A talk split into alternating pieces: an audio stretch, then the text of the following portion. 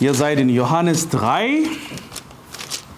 Johannes Kapitel 3. Guck mal, Vers 17. Vers 16 kennen wir alle. Ja, und dann Vers 17. Denn Gott hat seinen Sohn nicht in die Welt gesandt, damit er die Welt richte, sondern damit die Welt durch ihn gerettet werde. Heute ist der Beginn des Advents. Ja, ersten Advent.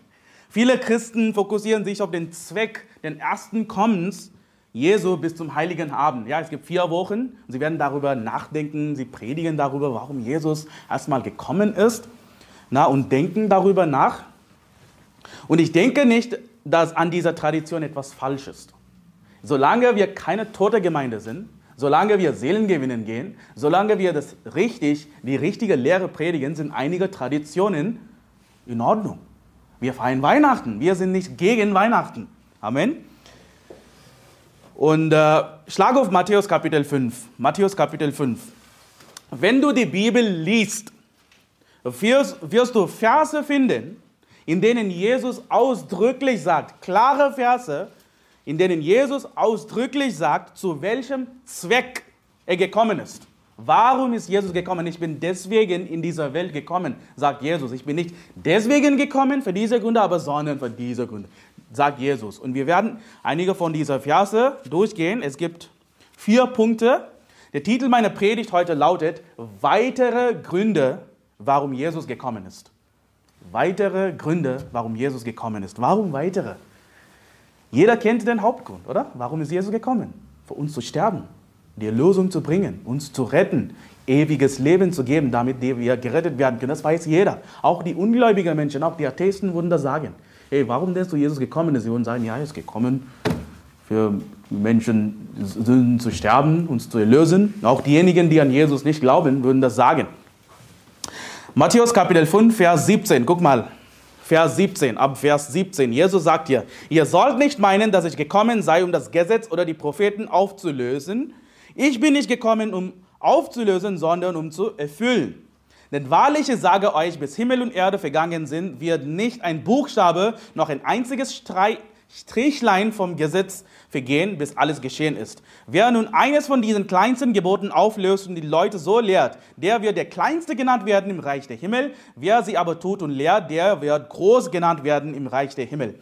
Denn ich sage euch, wenn eure Gerechtigkeit, die der Schriftgelehrten und Pharisäer nicht weit übertrifft, so werdet ihr gar nicht in das Reich der Himmel eingehen. Also, zuallererst, was ist die was ist die Gerechtigkeit der Schriftgelehrten und Pharisäer? Was ist ihre Gerechtigkeit? Werke. Werke. Und wenn wir an Jesus glauben, ist unsere Gerechtigkeit viel höher als die Gerechtigkeit von Pharisäern. Wir sollen einfach Jesus glauben, dann kommen wir in den Himmel. Einer der Vorwürfe, die uns gemacht werden, lautet, ihr predigt, dass ihr weiterhin in Sünde leben könnt. Oder? Wenn wir sagen, einmal gerettet, immer gerettet, ist das Evangelium. Viele Leute, die damit nicht einverstanden sind, sagen, oh, du predigst, dass es in Ordnung ist zu sündigen. Du kannst weiterhin in Sünde leben, du kannst Menschen ermorden, du kannst vergewaltigen, du kannst das und das tun und trotzdem kommst du in den Himmel. Das ist, was sie sagen. Das ist äh, deine Verleumdung. Ne? Und guck mal, das ist nicht, was wir predigen. Ja? Wir sagen, wenn du weiterhin in Sünde lebst, nachdem du gerettet wirst, du wirst trotzdem in den Himmel kommen. Aber das ist nicht das Gleiche, wie zu sagen, du kannst jetzt in Sünde leben. Nein, wenn du in Sünde lebst, wird Gott dich in diesem Leben bestrafen. Er kann auch deinen Tod verursachen. Du kannst früher, früher sterben. Aber du kommst nicht in die Hölle, wenn du weiterhin in Sünde lebst. Sonst niemand würde in den Himmel kommen. Wir leben in Sünde, bis wir sterben. Groß oder klein. Jeder ist ein Sünder. Ja? Guck mal, Jesus hielt das Gesetz nicht so, wie es die Pharisäer gelehrt haben, oder? Die Pharisäer haben ihre eigenen Gesetze gelehrt. Also, die Juden machen das auch heute. Sie haben ihre eigenen Gesetze, die gar nicht biblisch sind. Na? Jesus hielt das Gesetz nicht, so wie es die Pharisäer lehrten, sondern er hielt es so, wie es wirklich gehalten werden sollte. Hat Jesus das Gesetz gehalten? Natürlich, er war perfekt. Es gab keine Sünde in ihm. Ja? Er hielt das Gesetz und während seines Dienstes widerlegte er die Pharisäer, er stellte sie bloß, ja, he exposed them und zeigte den Menschen, wie das Gesetz gehalten werden sollte.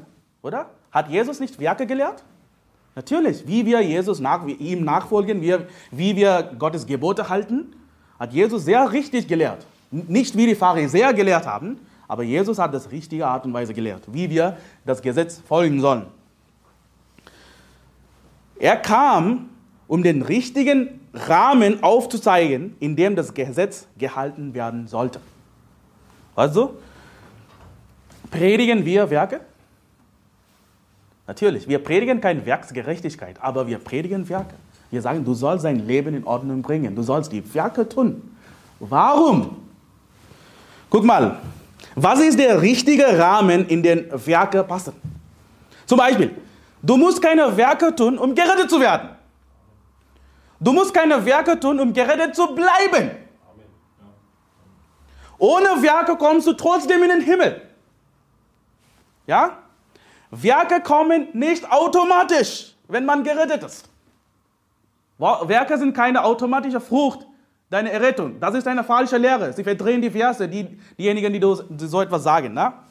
Guck mal, wenn wir so etwas sagen, wenn wir sagen, du musst keine Werke tun, um gerettet zu bleiben, um in den Himmel zu kommen, wir stellen die Werke nicht in ein negatives Licht. Das machen wir nicht, wenn wir das sagen. Sonst kann niemand gerettet werden. Also, also wenn wir, äh, äh, wo, wo, wo stellen wir Werke? Du solltest Werke tun, damit du ein Segen für andere sein kannst. Du solltest Werke tun, damit dein Glaube nicht tot wird und du aufhörst, ein Segen für andere zu sein. Das ist, was toter Glaube bedeutet. Glaube ohne Werke ist tot. Bedeutet, du bist kein Segen für andere Menschen. Du bist wie ein toter Mensch vor anderen Menschen. Aber vor Gott bist du nur durch Glaube gerechtfertigt. Du solltest Werke tun, damit du in diesem Leben nicht unter Gottes Zorn stehst. Deswegen sollst du die Werke tun. Du solltest Werke tun, damit du Gottes Segen auf Erden bekommen kannst, dass Gott dich segnen wird und auch Belohnungen im Himmel erhalten kannst. Deswegen tun wir Werke. Ja? Werke müssen an die richtige Stelle gesetzt werden und dürfen nicht als Bedingung oder Beweis für die Errettung gelten. Und weißt du, Menschen, die Werke mit Erlösung verwechseln, die sagen, ja, Werke haben eine Verbindung mit deiner Erlösung, so, ohne Werke kommst du nicht in den Himmel. Sie sind Pharisäer. Sie sind Pharisäer. Es gibt heute viele christliche Pharisäer, die so etwas predigen. Du kannst dein Heil verlieren. Ja, Glaube ist nicht allein. Und mit all dieser Quatsch. Also, Prediger, die Werksgerechtigkeit predigen, setzen die Maßstäbe sehr niedrig an, weißt du? Weil, weil sie, sie wissen, dass sie selbst nach Gottes Maßstäben zu kurz kommen. Sie sind auch Sünder. Jeder ist Sünder. Niemand ist perfekt. Deswegen, wenn sie Werksgerechtigkeit lehren, sie bringen Gottes Gesetze sehr niedrig. Zum Beispiel, sie sagen, ja, wenn du ein bisschen wenig Alkohol trinkst, als du vorher getrunken hast, das ist in Ordnung. Ja? Das zeigt, dass du gerettet bist. Das zeigt, dass du den Heiligen Geist. Du, du bist viel besser als vorher. Du sündigst noch, aber ja, okay, das ist viel besser. Oder? Sie, sie machen ihre eigenen Gesetze, sie bringen eigene Regeln. Weißt du? Guck mal, deshalb predigen sie Kompromisse und lehren Menschen, Gottes Gesetze zu brechen. Genau wie die Pharisäer. Weißt du, wir haben gesehen, guck mal nochmal, äh, hier heißt es in Vers 19. Wer nun eines von diesen kleinsten Geboten auflöst und die Leute so lehrt, der wird der Kleinste genannt werden im Reich der Himmel. Weißt du, es gibt Prediger, die sagen, okay, ja, Jesus, hat, Jesus hasst äh, Scheidung und Ehebruch und all das, aber unter diesen Bedingungen kannst du ja sich scheiden lassen und wieder heiraten, das geht. Nee, das ist falsch. Das ist nicht, was Jesus gelehrt hat. Weil sie sagen, ein bisschen Alkohol trinken ist okay. Wenn du nicht ein Trinker, wenn du kein Trink, was ist das Wort? Trinkenbold. Wenn du kein Trinkenbold bist, aber du trinkst wenig, einmal ab und zu Bier mit deinen Freunden und das und das, das ist in Ordnung. Aber lehren sie nicht, dass es in Ordnung ist zu sündigen? Ja? Und auch Christen können das machen, auch gerettete Christen können falsch predigen, falsche Lehre predigen. Sie werden das Kleinste sein im Reich der Himmel. Genau, schlag auf Matthäus Kapitel 20. Matthäus Kapitel 20. Jesus kam nicht nur, um das Heil zu schenken. Er kam auch und lebte ein perfektes Leben. Und er hat gelehrt, dass man keine guten Werke tun muss, um das Heil zu empfangen. Weißt du, und das ist für uns sehr wichtig. Wir Christen sollten unser Leben in Ordnung bringen. Wir sollten gutes Verhalten und eine gute Einstellung zeigen. Wir sollen gute Menschen sein, natürlich. Ja, wir sollten Seelen gewinnen gehen. Wir sollen die guten Werke tun und durch unsere guten Werke den Menschen helfen zu verstehen, dass sie keine guten Werke tun müssen, um gerettet zu werden. Dafür brauchen wir gute Werke zu tun. Wir sollen gute Werke tun, damit die Menschen verstehen können, okay, du musst nicht keine guten Werke tun, um in den Himmel zu kommen. Weißt du? Also Nummer eins, Jesus ist gekommen, um das Gesetz zu erfüllen, die richtige Art und Weise und den richtigen Rahmen für gute Werke aufzuzeigen. Das ist wichtig. Ne? Guck mal, Matthäus Kapitel 20, ab Vers 25. Matthäus 20, 25. Aber Jesus rief sie zu sich und sprach, ihr wisst, dass die Fürsten der Heidenvölker sie unterdrücken und dass die großen Gewalt über sie ausüben. Unter euch aber soll es nicht so sein, sondern wer unter euch groß werden will, der sei euer Diener. Und wer unter euch der Erste sein will, der sei euer Knecht. Gleich wie der Sohn den Menschen nicht gekommen ist, um sich dienen zu lassen, sondern um zu dienen und sein Leben zu geben als Lösegeld für viele. Hier sagt auch Jesus noch einmal, warum er gekommen ist. Ja? Guck mal, hier lernen wir zwei Dinge. Es gibt zwei Dinge. Nummer eins, Jesus kam, um ein Lösegeld für uns zu sein. Ist das nicht, was die Bibel sagt? Ein Lösegeld für uns zu sein. Also, er kam, um uns zu erlösen. Das ist das Evangelium. Er ist wegen des Evangeliums gekommen, für uns zu sterben, begraben zu werden und wieder auferstehen. Er kam, also das ist das Hauptziel dieser Kirche, oder? Wir gehen Seelen gewinnen. Das Evangelium legt in unser Zentrum. Ohne, ohne Seelen gewinnen, ohne das Evangelium predigen, werden wir eine tote Gemeinde, wie die meisten Gemeinden heute. Ja, es gibt kein Seelengewinnen. Sie gehen nicht zu Menschen, das Evangelium zu predigen. Sie sind tote Gemeinden. Ja? Ich, ich, ich äh, zitiere einfach ein paar Verse, du musst nicht aufschlagen. In Lukas 4, 43 sagt Jesus, ich muss auch den anderen Städten das Evangelium von Reich Gottes verkünden, denn dazu bin ich gesandt sehr klar, warum Jesus gekommen ist, das Evangelium zu predigen. Johannes 10, 10, der Dieb kommt nur, um zu stehlen, zu töten und zu verderben. Ich bin gekommen, sagt Jesus, damit sie das Leben haben und es im Überfluss haben. Und 1. Johannes 3, 5, und ihr wisst, dass er erschienen ist, um unsere Sünden hinwegzunehmen und in ihm ist keine Sünde. Es gibt klare Verse. Das Hauptziel, warum Jesus gekommen ist, ist wegen des Evangeliums. Ja?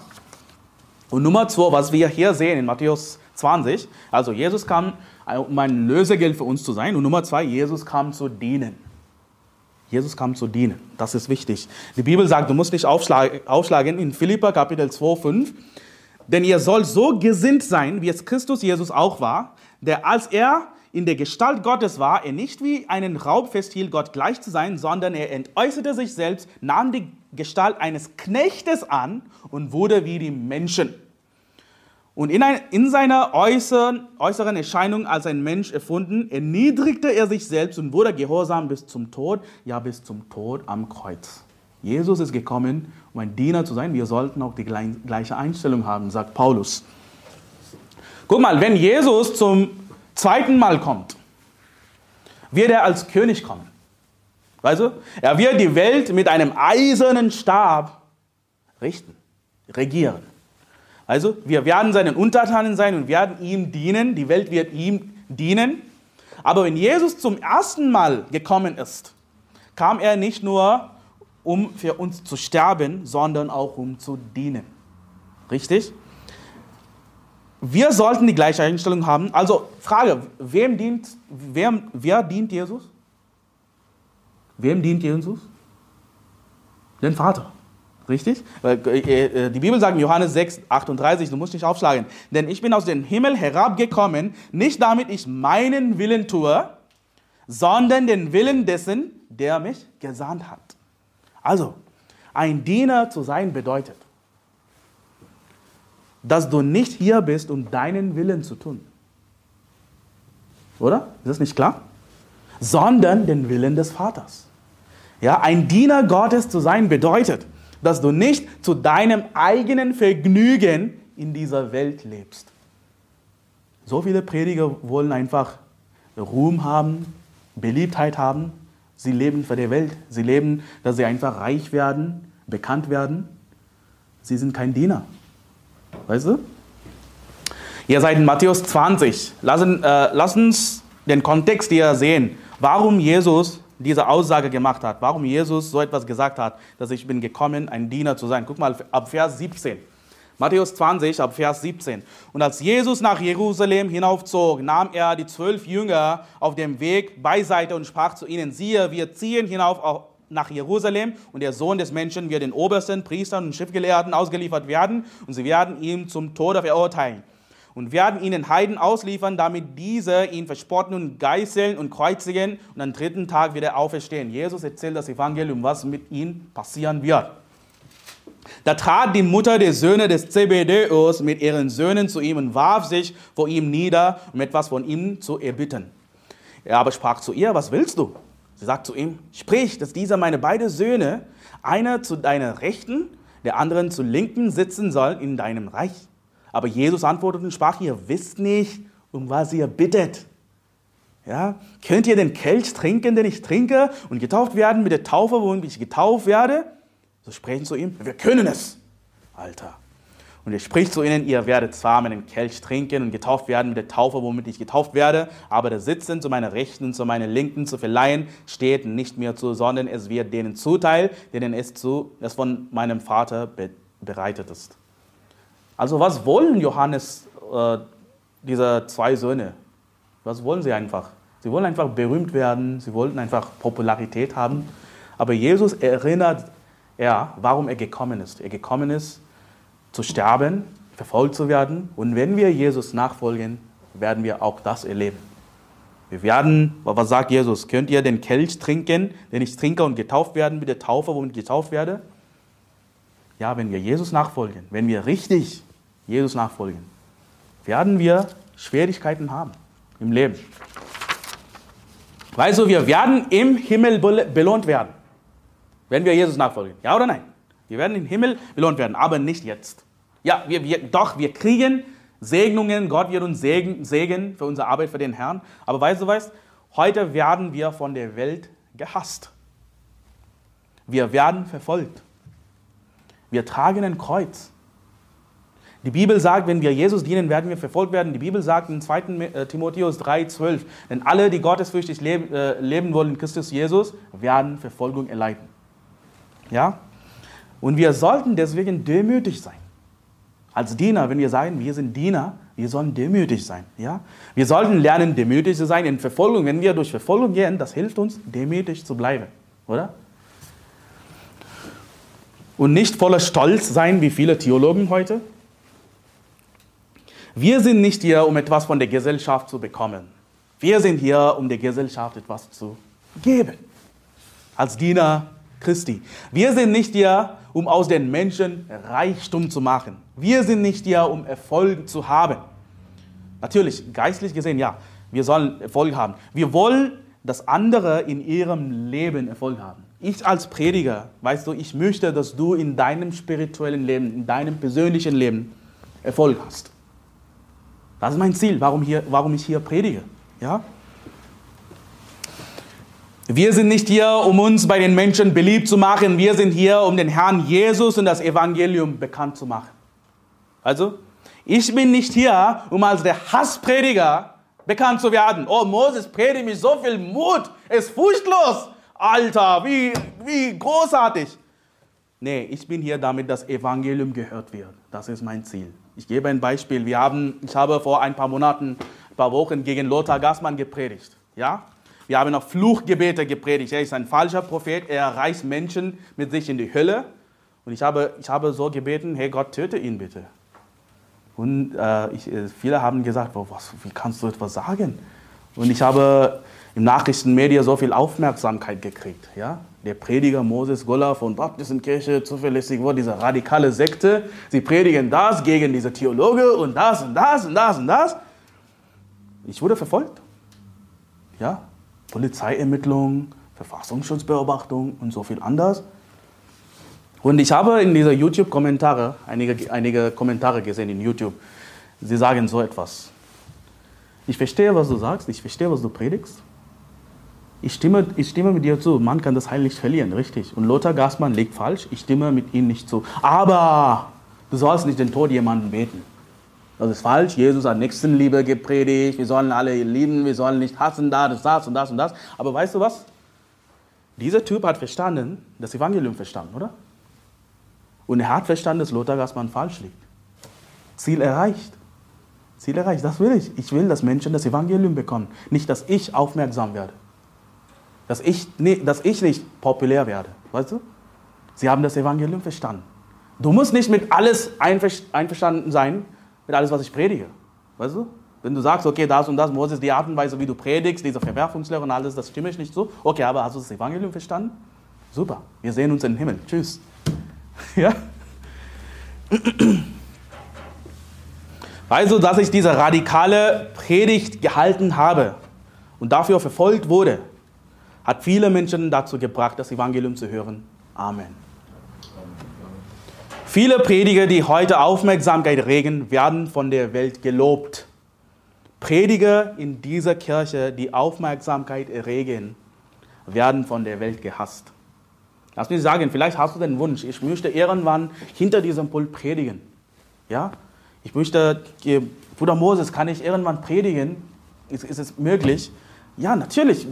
Hey, wenn du, wenn, wenn du, äh, wenn du gut predigen kannst, wenn du die äh, Lehre richtig kennst, kannst du gerne hier predigen. Aber lass mich sagen, be careful what you wish for. Hinter dieser Pult zu predigen, du wirst verfolgt werden in deinem Leben. Menschen werden dich hassen. Bist du dafür vorbereitet? Also man kann, lass mich hier sagen, man kann Verfolgung nicht verstehen, wenn man sie nicht selbst erlebt hat. Vielleicht betest du für mich. Heute sagt Moses, ja, du gehst Verfolgung durch, ich bete für dich. Ja, schön, vielen Dank. Äh, ich, ich, vielen Dank, dass du für mich betest, ja. Aber guck mal, aber du kannst meine Psychologie nicht vollständig verstehen. Nur wenn du selbst verfolgt bist, kannst du wirklich verstehen, wie, wie schlimm das ist. Weißt du? Es ist nicht leicht, wenn man sieht, dass, dass das eigene Leben auseinanderfällt. Es ist gar nicht leicht. Es ist nicht einfach, so etwas zu erleben. Ja, wenn du es selbst durchmachst, willst du es wissen. Ja? Und wenn du sagst, ja, ich will, ich will verfolgt werden, das will ich haben, okay. Gut, be careful what you wish for, würde ich sagen. Ja? Schlagen wir auf 2. Korinther Kapitel 6. 2. Korinther Kapitel 6. Jesus kam, um zu dienen wenn wir in die Welt gehen, wenn wir unter die Menschen gehen, ist es unsere Aufgabe zu dienen. Zu dienen. Also wir dienen Gott, indem wir seinen Willen tun, oder? Wir, äh, wie dienen wir, wenn wir sagen, wir sind Diener? Zuallererst, wir dienen Gott, oder? Und nicht nur das, wir dienen einander. Ich lese einen Vers, du musst nicht aufschlagen. Ihr seid in 2. Korinther 6, bleibt dort. Ich lese von Galater 5, 13. Denn ihr seid zur Freiheit berufen, Brüder. Nur macht die Freiheit nicht zu einem Vorwand für das Fleisch, sondern dient einander durch die Liebe. Wir sollen durch Liebe miteinander dienen. Wir sollen einander ermutigen, wir sollen lieben. Ja, wir sollen zusammen Menschen motivieren, Seelengewinnen zu gehen, ja, damit sie Erfolg haben können in ihrem Leben. Und nicht nur das, wir dienen auch ungläubige Menschen. Wie? Wir dienen den Menschen, indem wir ihnen die gute Nachricht bringen. Oder? Wir ziehen sie aus dem Feuer. Wenn, wenn wir das Evangelium erzählen, sie retten. Ja, wir tun ihnen damit einen großen Gefallen. Sie werden ihre, lass mich das sagen, wenn du das tust, sie werden ihre Hände falten in den Himmel und sagen, danke, danke. Nur wegen du, nur wegen was du mir gesagt hast. Du hast mir das damals an diesem Tag das Evangelium erzählt. Du hast mich geholfen, den Namen des Herrn anzurufen, deswegen bin ich hier in den Himmel. Ist das nicht großartig? Ja? 2. Korinther Kapitel 6, guck mal ab Vers 3. Wir geben niemand irgendeinen Anstoß, damit der Geist nicht verlästert wird, sondern in allem empfehlen wir uns als Diener Gottes. In viel standhaftem Ausharren, in Bedrängnissen, in Nöten und Ängsten, unter Schlägen, in Gefängnissen, in Unruhen, in Mühen, im Wachen, im Fasten, in Keuschheit, in Kenntnis, im Langmut, in Freundlichkeit, im Heiligen Geist, in geheulicher Liebe, im Worte der Wahrheit, in der Kraft Gottes, durch die Waffen der Gerechtigkeit in der rechten und linken, unter Ehre und Schande bis böse und guter Nachrede, als Verführer und doch wahrhaftig, als Unbekannte und doch wohlbekannt, als Sterbende und siehe, wir leben, als Gezüchtigte und doch nicht getötet, als Betrübte oder immer fröhlich, als Arme, die doch viel reich machen, als solche, die nichts haben und doch alles besitzen. So sieht unser Dienst aus, wenn wir den Herrn dienen. Man kann sagen, wir haben nichts. Nee, wir haben alles. Wir haben alles. Weißt du? Sie zeigt, wie das Leben eines wahren Dieners aussieht. Diese Stelle hier, indem wir für Jesus leben, indem wir uns der Verfolgung stellen. Wenn wir Jesus dienen, das bedeutet, wir, werden, wir sollen durch Verfolgung gehen. Ja? Leben wir auch unser Leben in vollen Zügen. Weißt du? Viele, viele Leute sagen, okay, wenn du Reichtum hast, wenn du das hast, wenn du so viel Geld hast, wenn du so viele Autos hast, dann lebst du dein Leben. Nee, du lebst dein Leben richtig, wenn wir Jesus dienen. Schlage auf Johannes 9. Johannes 9. Jesus kam in dieser Welt, um zu dienen und wir sollten lernen zu dienen. Johannes 3, 17, ich werde das nochmal lesen. Geht zu Johannes 9. Die Bibel sagt, denn Gott hat seinen Sohn nicht in die Welt gesandt, damit er die Welt richte, sondern damit die Welt durch ihn gerettet werde. Das, sagt Jesus, das hat Jesus gesagt in Johannes Kapitel 3. Ich bin nicht gekommen, diese Welt zu richten, sondern die Welt zu retten. Ist das nicht klar? Ja? Weil wenn Gott uns richten würde, würde niemand gerettet werden. Okay. Halte dann dieser Gedanke. Johannes 9, guck mal, Vers 39. Johannes 9, Vers 39. Und Jesus sprach, ich bin zum Gericht in dieser Welt gekommen. Alter, das ist widersprüchlich. Oder? Ich bin zum Gericht in dieser Welt gekommen, damit die, welche nicht sehen, sehen werden und die, welche sehen, blind werden. Es, es klingt also etwas Widersprüchliches. Jesus sagt in Johannes 3, ich bin nicht gekommen, die Welt zu richten, aber hier sagt, ich bin zum Gericht gekommen. Was ist hier los? Wie kann ich mir das verstehen? Und Jesus sagt, ich bin deswegen gekommen, damit die, welche sehen, blind werden. Was bedeutet das? Bedeutet das, diejenigen, die gerettet sind, ihr Heil verlieren? Natürlich nicht. Wenn du einmal gerettet bist, kannst du dein Heil nicht verlieren. Einmal gerettet, immer gerettet. Also was bedeutet das? Halte deine Finger in Johannes 9 und schlage auf Lukas 8. Lukas 8. Währenddessen lese ich aus Lukas 4, 18. Der Geist des Herrn ist auf mir, weil er mich gesandt hat, den Armen frohe Botschaft zu verkünden. Er hat mich gesandt, zu heilen, die zerbrochenen Herzen sind, Gefangenen Befreiung zu verkünden und den Blinden, dass sie wieder sehen werden. In Lukas 4 sagt Jesus, ich bin gekommen, dass die Blinden wieder sehen werden, zerschlagen in Freiheit zu setzen, um zu verkünden das angenehme Jahr des Jahres. Also wir haben schon gelesen Johannes 9, er ist gekommen, damit die, welche nicht sehen, sehen werden. Was bedeutet das? Dass Menschen gerettet werden. Diejenigen, die nicht sehen, dass sie gerettet werden. Diejenigen, die nicht gerettet sind, dass sie gerettet werden. Ja? Deswegen, das ist das, was, das Erste, das wir lernen. Jesus kam, um Menschen zu retten. Aber Frage, Jesus kam in dieser Welt, um äh, Menschen zu retten. Ja? Aber bedeutet das, Menschen, alle Menschen automatisch gerettet werden? Es gibt eine Voraussetzung. Du musst an Jesus glauben. Du sollst ein Vertrauen auf ihn setzen. Also es gibt Leute, diejenigen, die sagen, ich glaube an Allversöhnung, alle Menschen werden gerettet werden. Niemand kommt in die Hölle. Adolf Hitler ist nicht in der Hölle, er ist in den Himmel. Alle, Pädoph alle Pädophilen kommen in den Himmel. Bist du bescheuert oder was? Ja?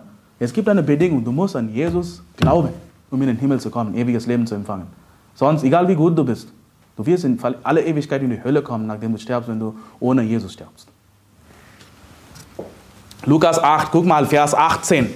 So habt nun Acht, wie ihr hört, denn wer hat, dem wird gegeben. Und wer nicht hat, von dem wird auch das genommen werden, was er zu haben meint. Was bedeutet das?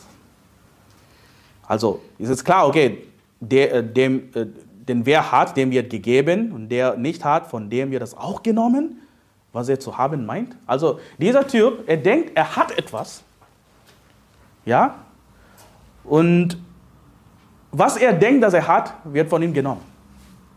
Macht das Sinn? Guck mal, schlag auf Römer Kapitel 12. Römer Kapitel 12.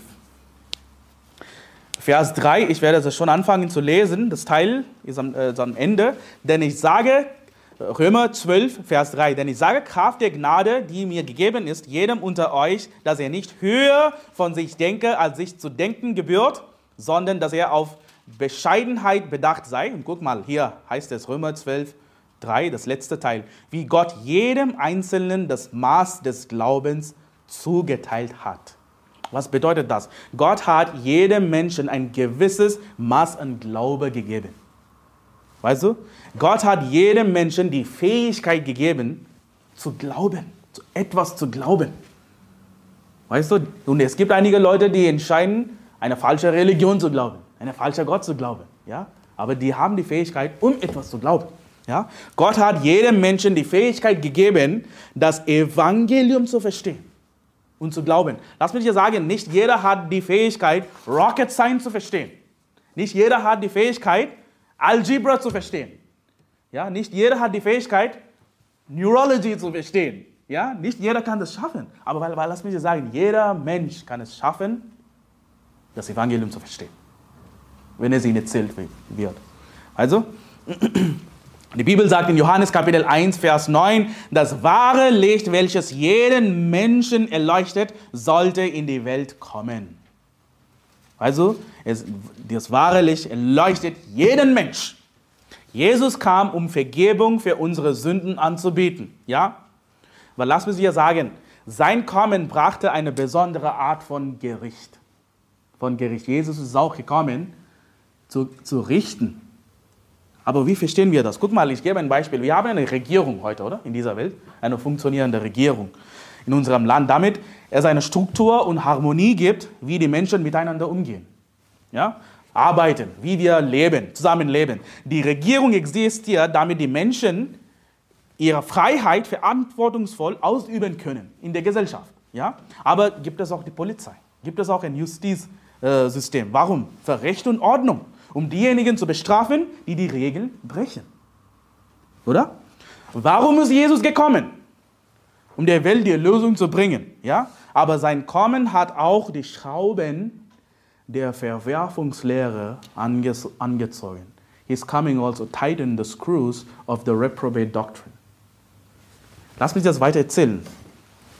Warum? Warum ist die Verwerfungslehre strenger geworden? Das glaube ich. Warum? damit die Menschen nicht mit dem Evangelium spielen. Weißt du, der Tod von Jesus war für Gott sehr, sehr, sehr, sehr teuer. Es war teuer.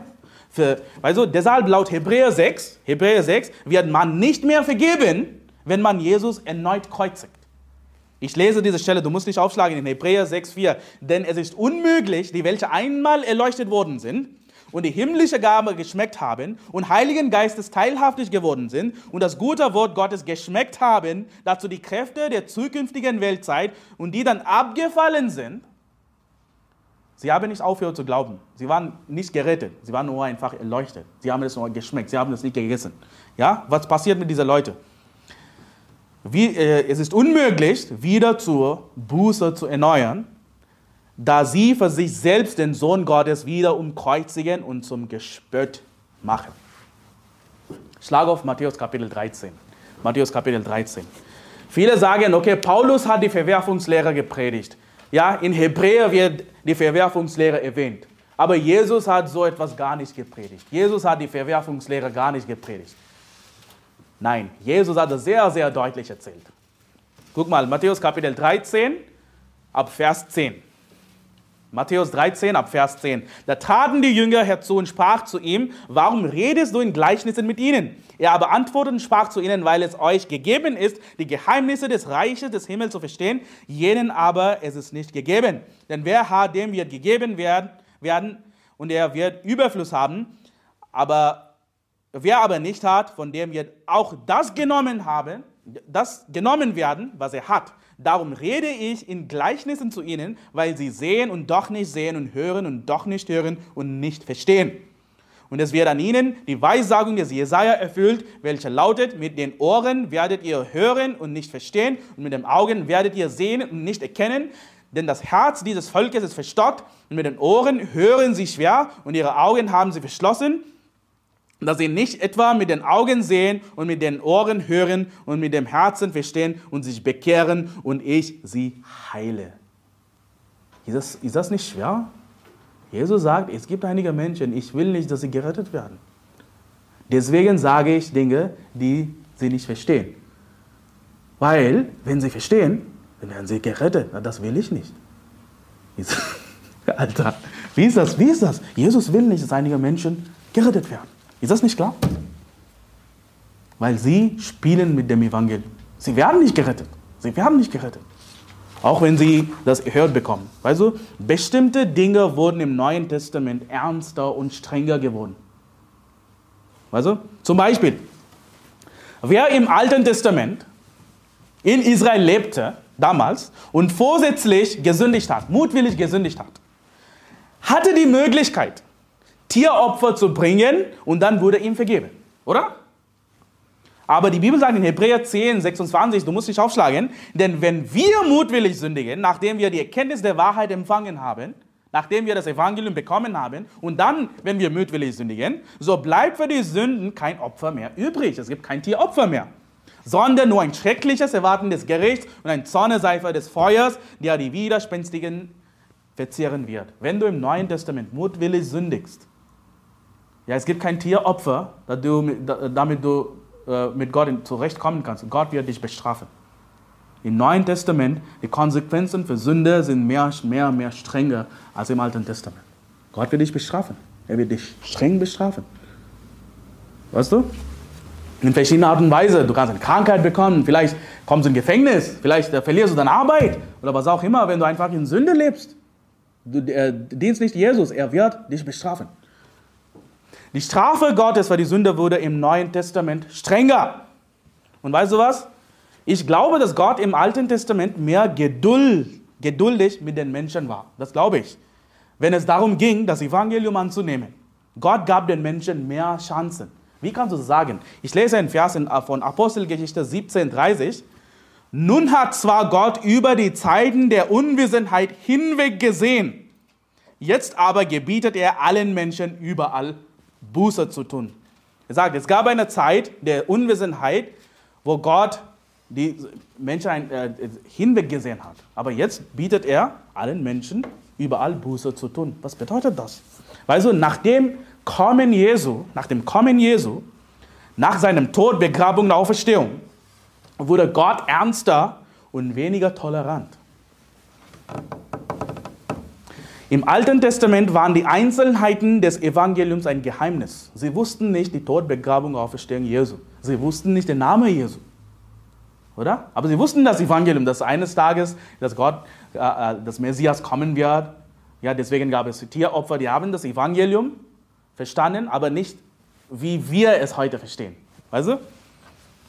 Aber im Neuen Testament, im Neuen Testament, weißt du, wir haben keine Ausrede mehr. Also das Opfer Gottes für den Menschen ist kein Geheimnis mehr. Also ich habe schon erzählt, dass Gott jedem Menschen ein gewisses Maß an Glauben gegeben hat, um das Evangelium zu verstehen. Also nachdem du das Evangelium gehört hast, du hast das Evangelium gehört, du hast es verstanden, dass Jesus für dich gestorben ist, hält Gott dich nicht mehr für unwissend. Wenn du, nachdem du das Evangelium gehört hast, nicht den Schritt getan hast, den Namen Jesu anzurufen, ihn zu glauben, ist die Wahrscheinlichkeit, dass Gott dich ablehnt, dass Gott dich verwirft, sehr, sehr, sehr hoch. Gott ist strenger im Neuen Testament, wenn es um das Evangelium geht. Also Jesus hat mit seinem Kommen nicht nur die Erlösung und mehr Klarheit in das Evangelium gebracht, sondern er hat mit seinem Kommen auch die Verwerfungslehre verschärft. Er hat die Bedingungen der Verwerfung höher gelegt. Höher gelegt. Also was bedeutet das, wenn du das nochmal liest in Johannes 9? Ich lese Und Jesus sprach, ich bin zum Gericht in dieser Welt gekommen, damit die, welche nicht sehen, sehen werden und die, welche sehen, blind werden. So eindeutig. Also, also im Alten Testament zerstörte Gott einige Städte, wie Sodom, Gomorra, ja, oder? Wofür? Sind verworfene Städte. Aber guck mal, nachdem Jesus das Evangelium gepredigt hatte in Galiläa, verfluchte er bestimmte Städte mit den Wörtern, ihr werdet ein schweres Gericht haben. Als Sodom. Es wird euch schlechter ergehen als Sodom, sagt Jesus. Es wird strenger sein. Ich werde mit euch strenger sein als mit Sodom. Die Verwerfungslehre wird unmittelbar nach den Ereignissen des Neuen Testaments so ausführlich in Römer 1 erläutert. Wenn du nach Hause, Hause gehst heute, lies mal Römer 1. Du wirst wissen, wie, Gott, wie streng Gott ist mit der Verwerfungslehre. Also gäbe es Römer 1 nicht, würden wir das ganze Ausmaß der Verwerfungslehre nicht verstehen. Und wann kommt Römer 1 in der Bibel? Nach Ereignisse des Neuen Testaments, nach Tod, Begrabung und Auferstehung Jesu. So wichtig ist der, ist diese Lehre. Weißt du, einige Leute sagen, der alttestamentliche Gott ist viel zorniger. Nee, ich glaube, der neutestamentliche Gott ist viel zorniger. Weißt du? Wenn wir Seelen gewinnen gehen, auf die Straßen, wenn wir Menschen das Evangelium predigen, sind wir natürlich da, um Menschen zu retten. Das ist unser Hauptziel. Wir sind wir sind nicht zum Gericht gekommen zum Menschen. Wir, sind, wir kommen zu Menschen, wir gehen zu Menschen, damit sie das Evangelium hören, gerettet werden. Das ist unser Zweck, warum wir Seelen gewinnen gehen. Aber weißt du was? Manchmal kann es sein, dass du mit jemandem sprichst, für den es die letzte Chance ist. Er hat schon das Evangelium mehrmals gehört und das ist die letzte Chance. Ich weiß nicht, ob du dieser Typ gesehen hast, dieser Afrikaner, der kurze Typ mit kurzer Haare. Du hast einmal mit ihm gesprochen. Voller Stolz. Typ. Er weiß das Evangelium. Ich habe ihn erzählt, aber er, er, will das nicht akzeptieren. Er sagt, nee, du sollst auch Werke tun, du kannst verlieren, du kannst immer noch in die Hölle kommen. Wir haben es versucht, Bruder Ashley hat auch versucht, das Evangelium zu erzählen. Er will das nicht glauben. Und er hat diese, wie gesagt, die Frechheit. Also manchmal sagen oh, fahr zur Hölle. Aber das habe ich nicht gesagt, aber ich habe ihm gesagt, okay, guck mal, wenn du heute stirbst, wirst du in die Hölle kommen. Einfach, bin losgegangen. Weil ich, ich, weiß, ich weiß, dieser Typ ist einfach verschlossen. Das geht nicht. Weißt du? Und manchmal, ich, ich weiß nicht, ich, ich habe das Evangelium erzählt und wir, ich habe keine Ahnung, wie viele Menschen dadurch verworfen geworden sind. Oder? Letzte Chance, sie haben es abgelehnt. Tschüss. Also deswegen nicht, bin ich nicht da, aber das wird passieren. Wenn wir das Evangelium erzählen. Wir geben, auch, wir geben Menschen die, die letzte Chance. Und sie, wenn sie da sagen, nein, ich habe kein Interesse, ist vielleicht fertig.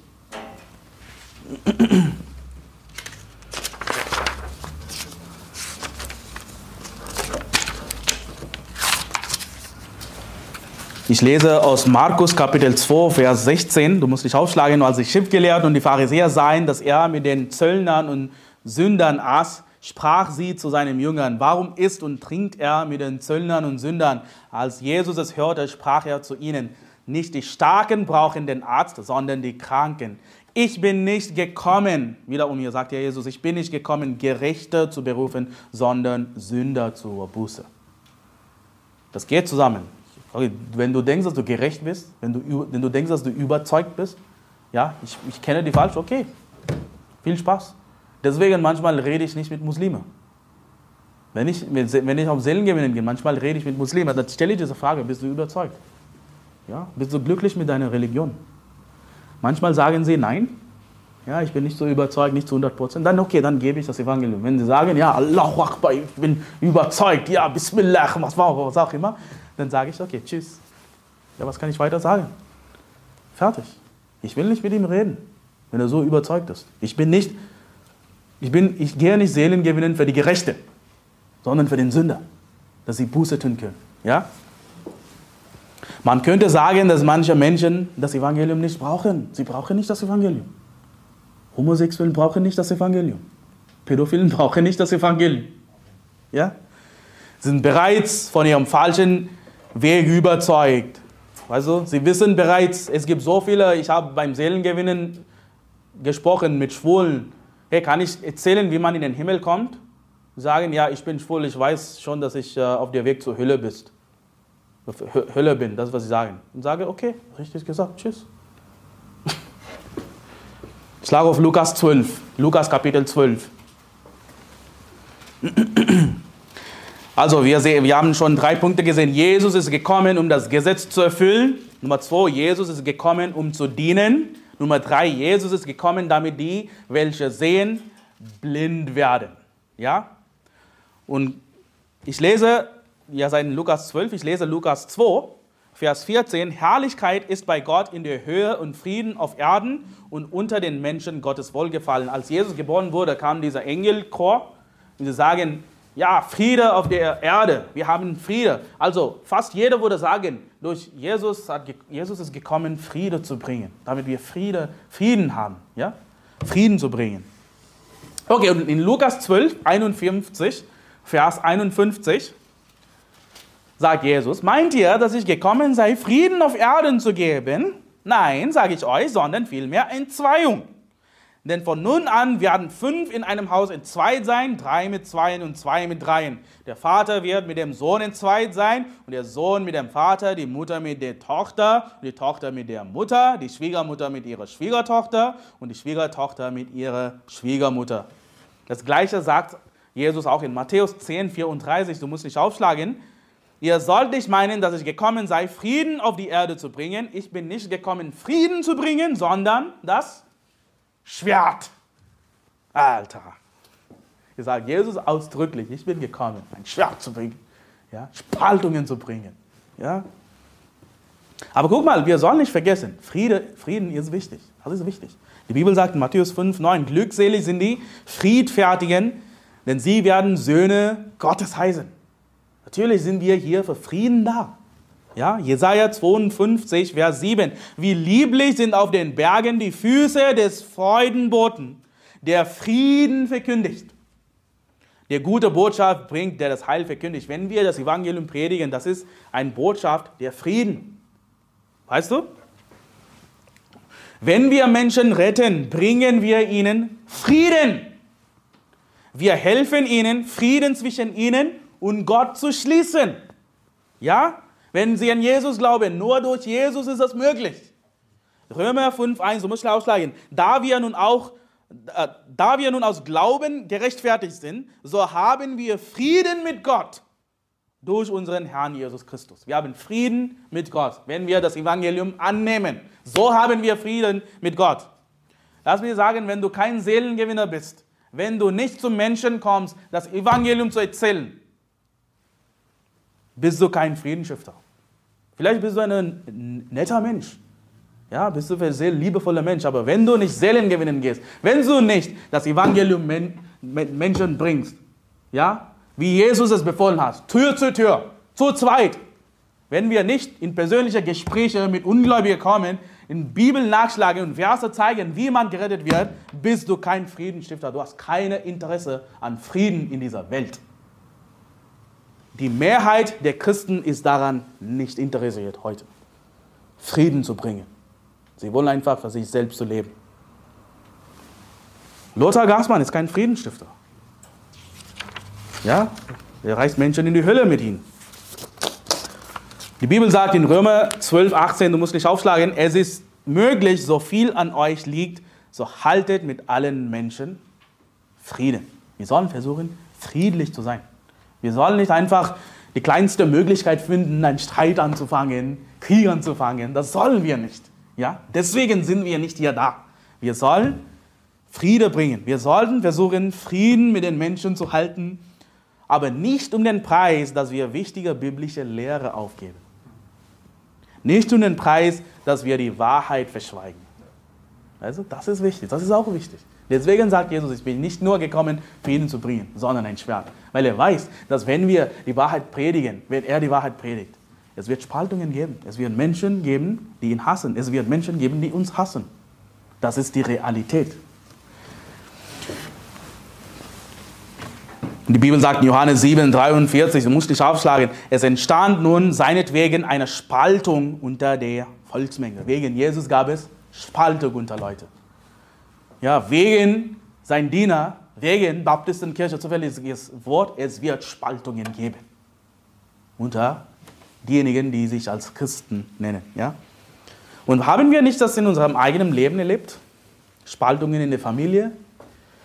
Ja, du verlierst deine Freunde. Hast du Freunde verloren wegen des Evangeliums? Wegen der biblischen Lehre? Ich ja. Menschen in Freunden sehe ich von dir in sozialen Medien, auf Facebook. Keine Freunde mehr. Sorry, ich kann nicht mit dir in Kontakt sein. Was du sagst, ist zu hart.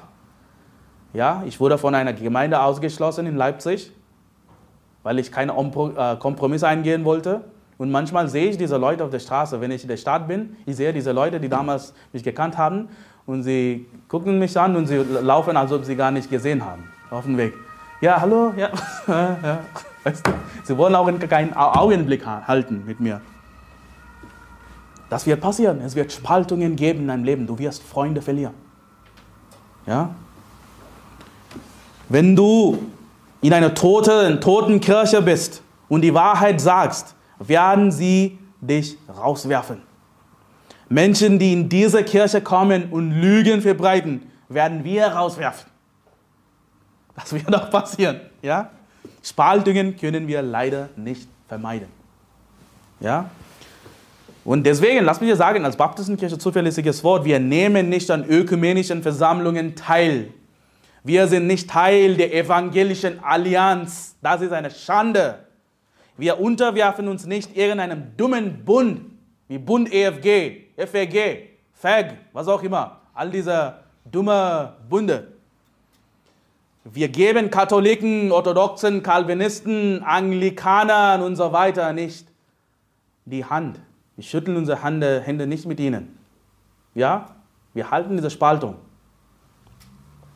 Die Bibel sagt in Hebräer 4, 12, denn das Wort Gottes ist lebendig und wirksam und schärfer als jedes zweischneidige Schwert und es dringt durch, bis es scheidet sowohl Seele als auch Geist, sowohl Mark als auch Bein und es ist ein Richter der Gedanken und Gesinnungen des Herzens. Schlage auf 1. Johannes 5, das letzte Stelle.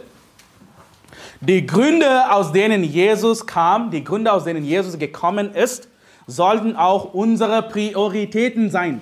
Jesus sagt, ich bin deswegen gekommen, nicht das zu tun, sondern das, das soll auch unsere Prioritäten sein als Christen.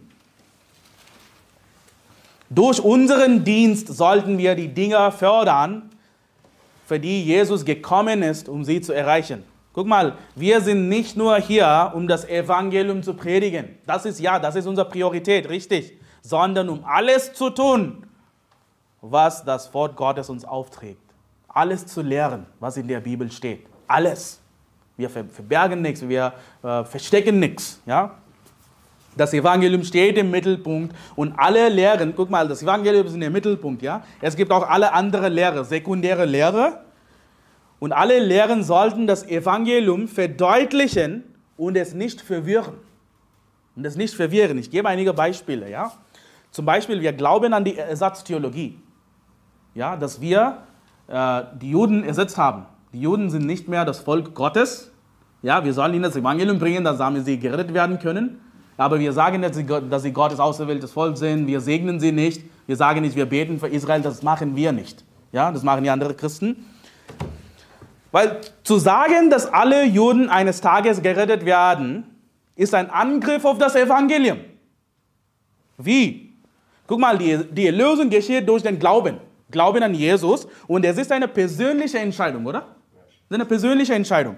Man wird nicht gerettet, wenn man Jesus in den Wolken kommen sieht. Und das ist, was diese Leute sagen, diejenigen, die Juden unterstützen. Sie glauben, dass eines Tages wird Jesus in den Wolken kommen und die Juden, alle, Israelit, alle Israeliten, die heute in äh, Israel leben, sie werden Jesus ansehen und sie werden gerettet. Ist das nicht ein Angriff auf das Evangelium? Wir glauben an die Entrückung nach der Trübsal. Viele Menschen verstehen den Vers, zum Beispiel, wer aber ausharrt bis ans Ende, der wird gerettet werden. Sie verstehen diesen Vers nicht. Also sie interpretieren diesen Vers falsch und verwirren das Evangelium. Sagen, du sollst bis Ende ausharren, du sollst standhaft bleiben, dann kommst du in den Himmel, dann wirst du gerettet. Das ist nicht das Evangelium. Das ist ein Angriff auf das Evangelium. Und sie verstehen diesen Vers nicht, weil sie eine Vorentrückung glauben. Homos können gerettet werden. Es ist nie zu spät für Homos, ist ein Angriff auf das Evangelium. Es gibt eine Verwerfungslehre. Weißt du, Errettung geschieht durch Glaube allein, oder? Gnade allein. Also, wir sagen, du kannst weiterhin sündigen, ja, du wirst dafür bestraft werden, aber trotzdem kommst du in den Himmel. Aber diejenigen, die, die glauben, dass Homos auch gerettet werden können, plötzlich werden sie sagen, dass Homos aufhören sollen, Homos zu sein, dann können sie gerettet. Oder? Jetzt predigen sie Werksgerechtigkeit, Buße von Sünden. Du musst aufhören, das, das, das zu tun, dann kommen sie in den Himmel. Wenn Sie die Verwerfungslehre nicht verstehen, wenn Sie diese Tatsache nicht verstehen, dass Homos nicht gerettet werden können, Sie können das Evangelium nicht richtig verstehen. Dem Dispensationalismus zufolge kam Jesus nicht in die Hölle. Wir glauben, dass nach Jesus gestorben ist, in die Hölle kam. Als Brandopfer litt er für uns in der Glut und nach drei Tagen ist wieder auferstanden, leiblich auferstanden. Das glauben wir. Den Dispensationalismus zufolge kam Jesus nicht in die Hölle. Er ging an einen Ort namens Abrahams Schoß, wo alle alttestamentliche äh, Heiligen versammelt sind. Ja? Sie mussten warten, bis Jesus sie gerettet hat. Aber die Frage ist, war, waren sie nicht schon gerettet? Ja, ist das nicht ein Angriff auf das Evangelium, wenn Sie sagen, alttestamentliche Heiligen waren noch nicht gerettet? Und deswegen, wir sollten alle diese Lehre fein abstimmen. Warum? Um das Evangelium zu willen. Um das Evangelium zu willen. Um dies zu erreichen, ja, wenn wir all diese Lehre predigen, werden wir Spaltungen verursachen. Es wird Spaltungen geben. Die Wahrheit spaltet. Die Wahrheit spaltet. Das letzte Vers, ihr seid in Johannes 5, 20.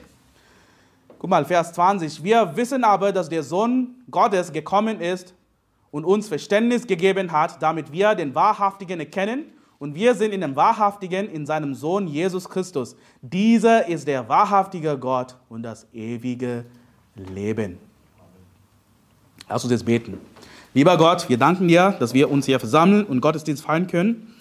Danke, Herr, dass du, danke, danke, Herr, dass du in dieser Welt gekommen bist, um uns zu retten und uns Hoffnung zu geben. Danke für dein Opfer, das uns frei macht von der Angst vor der Hölle. Herr, hilf uns, dir zu dienen und dir richtig zu dienen, in richtiger Art und Weise zu dienen. Danke für die Klarheit, die du uns gegeben hast, damit wir verstehen, wie wir dir besser dienen können. Herr, viele Dinge, die du uns aufgetragen hast, sind nicht leicht zu verstehen, leicht zu erfüllen. Deshalb bitten wir dich um Hilfe bei der Überwindung unserer Ängste, damit wir weiter, damit wir weiter für dich leuchten können. Hilf uns, Dinge zu predigen, die andere Kirchen nicht predigen. Hilf uns, Menschen zu erreichen, die andere Kirchen nicht erreichen. Dinge, wir sagen, die in der heutigen Gesellschaft als negativ und hasserfüllt angesehen werden. Herr, ich bete, ich bete, dass diese Dinge das Evangelium vergrößern, sodass Tausende in Deutschland an dich glauben und gerettet werden. Dieses Weihnachten. In Jesu Namen. Amen.